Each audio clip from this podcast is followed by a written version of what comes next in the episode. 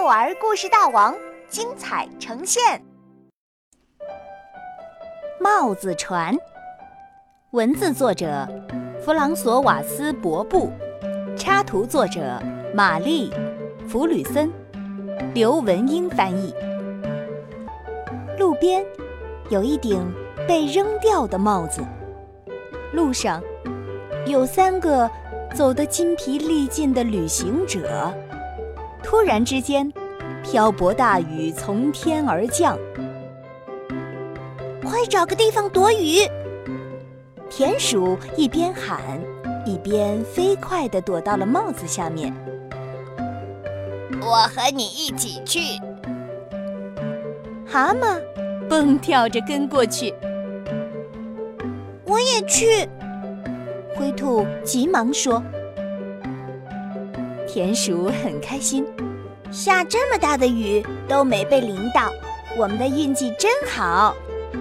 蛤蟆接了一句：“而且这儿还这么宽敞，我们三个待着一点儿也不挤。”虽然外面是瓢泼大雨，但他们嘻嘻哈哈，心情很不错。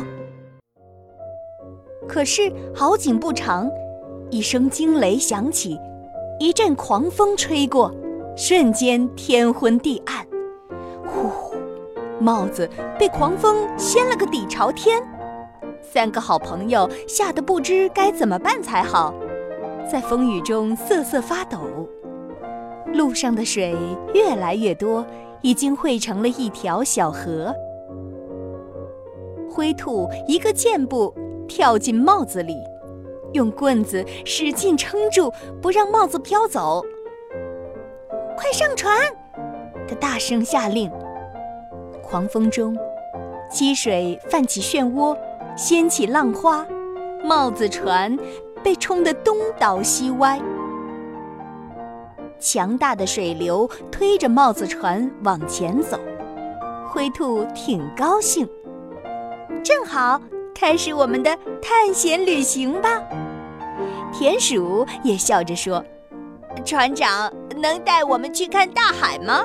我做梦都想去看海。”蛤蟆没吭声，东张西望，观察周围情况。突然，蛤蟆大喊一声：“当心，前面有块大石头！”灰兔急忙用棍子撑住船。然后小心翼翼地绕过了大石头，田鼠和蛤蟆情不自禁地鼓起掌。船长，你太棒了！帽子船顺流而下，经过一棵大树时，三个好朋友忙着低头避让，没有发现前方出现的一股激流。激流又大又急。帽子船被冲得猛地一颠，不好！田鼠掉进水里了。它惊恐万状地大喊：“救命啊！”灰兔船长急忙把木棍伸到田鼠跟前，喊道：“快抓住木棍，抓紧点！”蛤蟆一使劲，把田鼠拽到了船上。谢，谢谢。田鼠这时话都说不利索了，他抹了抹胡须，又加了一句：“那那水可真凉啊！”帽子船继续前进，走着走着，蛤蟆有了新的发现，看天又亮起来了。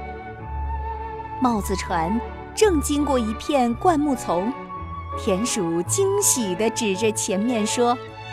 你看，那有好多好多覆盆子。可是，帽子船被水流冲着往前走，无法靠近那片诱人的地方。唉，真可惜。田鼠叹了口气。雨渐渐小了，最后，雨终于停了。远处，滚过最后一声低沉的雷鸣。路上的积水慢慢退去，蛤蟆将手指向天空，天边出现了一道彩虹，面对这座美丽壮观的七色桥，大家屏住了呼吸。帽子船周围没有水了，灰兔说：“好了，朋友们，咱们下船吧。”蛤蟆长长的松了口气。我们的探险之旅圆满结束了。坐了这么长时间的船，我都有些饿了，我得回去采点覆盆子。田鼠说：“我和你一起去。”灰兔说：“我也去。”蛤蟆说：“三个好朋友有说有笑的走远了。”